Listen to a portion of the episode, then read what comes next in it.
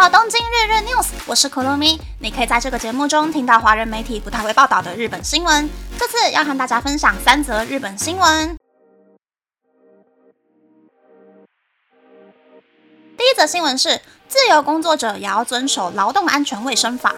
由于日本近年不隶属于任何企业，专门靠接案为生的自由工作者人数增加，日本政府严拟要修改劳动安全卫生法，以确保自由工作者的身心健康。目前已知的劳动安全卫生法修改项目有：要求自由工作者和普通企业一样，在工作中死亡或是面临事故必须要休假四天以上的时候，支付薪资的甲方就必须要通报劳动基准监督署，尽管甲方不会受到任何处罚。但可能要接受行政指令，而如果甲方是一般的消费者，出现意外事故的时候，自由工作者要主动通报劳动基准监督署。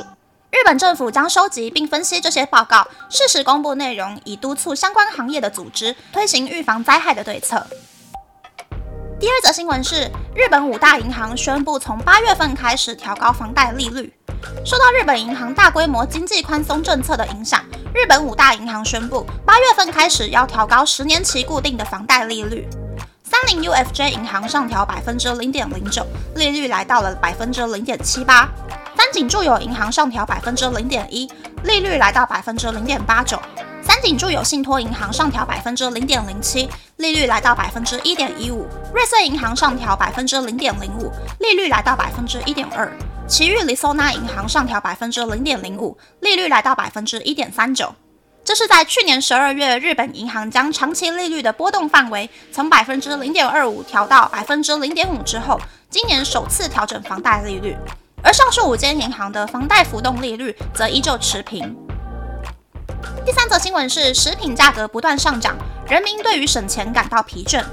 市场调查公司 Intage 进行了食品和日用品涨价的调查。发现，虽然价格一直上涨，但购买特价商品或是使用优惠券的比例则稍微下降，显示出消费者因为省钱而感到疲倦。Intage 也比较了2013年6月和2020年平均的销售数据，发现美乃滋涨了1.5倍，卤肉、糖、酱油涨了超过1.2倍，袋装泡面涨了百分之一百一十八，碗装泡面涨了百分之一百一十四。消费者的外食次数也减少，选购自有品牌商品或是大量购物的倾向增加。在这个情况下，比起超市，食品价格更加便宜的药妆店，近六个月的销售额比疫情前上升了百分之一百三十二，比超市的百分之一百零四高出许多。以上是这次和大家分享的三则新闻。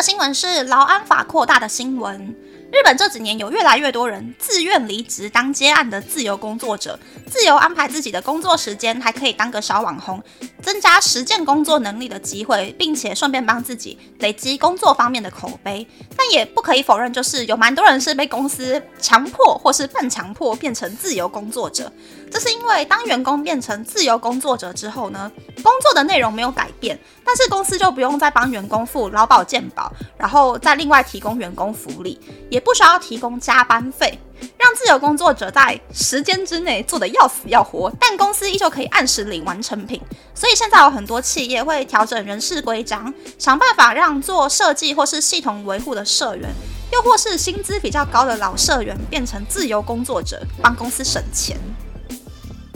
第二则新闻是五大行升息的新闻。想当年我在日本买预售屋的时候呢，刚好就是九月初利率刚刚下降的那个时间点签约的，所以我的房贷利率是百分之零点四七五，低到一种完全不痛不痒的程度，低到连找我半年买房子的日本人都觉得很不可思议的程度。但因为是每五年换一次的浮动利率，所以以目前利率升不停的情况来看呢，我觉得浮动利率整体来说不一定会比固定利率便宜到哪里去。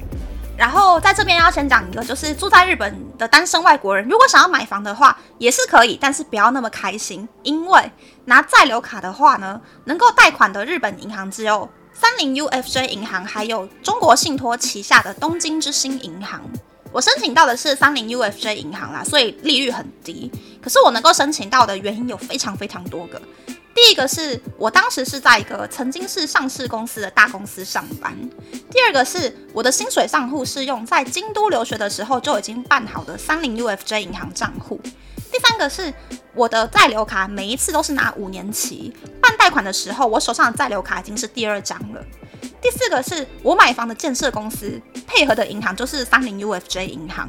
第五个是我买的是新城屋，所以就算中途还不了贷款，但是房子本身的价值会比中古屋还要高。所以我是在三菱 UFJ 银行觉得我上班的公司规模很大，留在日本发展的意愿很强，然后以及了解我的经济状态跟还款能力的情况之下，才拨给我贷款的。我最开始想要买中古屋的时候呢，其实曾经和信义房屋的小姐一起去三菱 UFJ 银行的房贷本部做审查，但那一次就是啪啪被打枪了。所以呢，这边就要跟拿在留卡但是想要在日本买房的独居人士们，好好的呼吁一下。虽然现在是一个很适合进场买房的时段，但是建议大家呢，要用只能够办到东京之星银行贷款的前提，先去规划自己的预算还有还款能力，才不会到时候下定决心要买房，但是因为预算不够而买不下手哦。第三则新闻是省钱省到累的新闻，但是我本来就是不太会用会员卡的人啦，我觉得不管是把卡片掏出来，或者是手机 APP 找半天把那个条码弄出来，也是挺花时间的。而且我也懒得用折价券，可是的确外食的机会还有外食的预算变少了，然后我在实体或者是网络超市买东西的次数也有下降。不过很感谢我的体质，就是大概每隔两个月就会有一两个礼拜没有什么食欲，还有夏天的晚上也没有什么食欲。没有食欲的时候呢，不管是我自己煮的饭还是买回来吃的饭呢，吃起来都没有很好吃。但是我还是会逼自己吃一些东西啦，只是因为吃的分量变少，就可以稍微顺便省到钱。真的是不知道该开心还是该难过。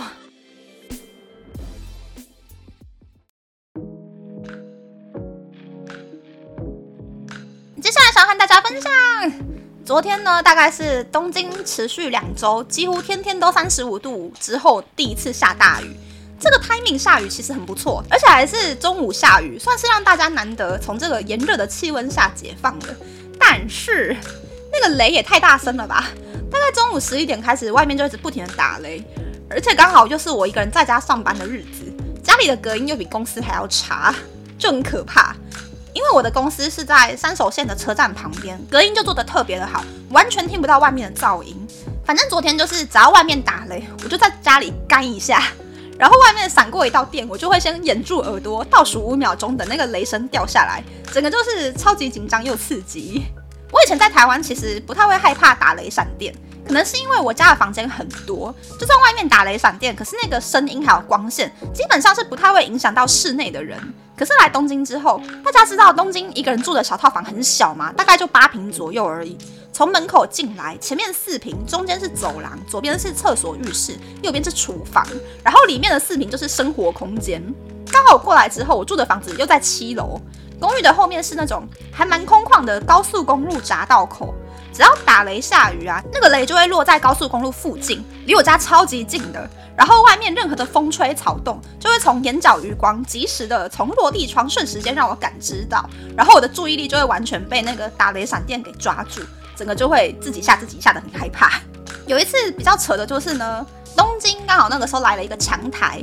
然后风雨最强的那个时段应该是晚上十点左右吧。然后我那个玄关门，它虽然是在公寓的走廊内侧，可是强风灌到公寓的走廊里面，所有的玄关门就一直震动、震动、震动，很像闹鬼灵动那样子震动。而且房间里面的落地窗也一直不停震动、震动、震动，震的超级大声的。我就在家里想说，到底是门会先被吹开呢，还是窗户会先爆开？就自己也很害怕，躲到房子最中间的那个衣橱门的旁边坐着。甚至还一度想说啊，晚上要不要去睡浴缸？如果不睡觉的话，第二天早上上班应该会精神不济吧？就一个人在那边不停的胡思乱想。反正那一次我觉得是还蛮可怕的，就是整个房子不停的在共鸣共振。大家如果有预算的话呢，真的尽量选一个隔音好一点的房子，或者是空间大一点的房子，才不会像我一样长大之后才开始怕打雷闪电。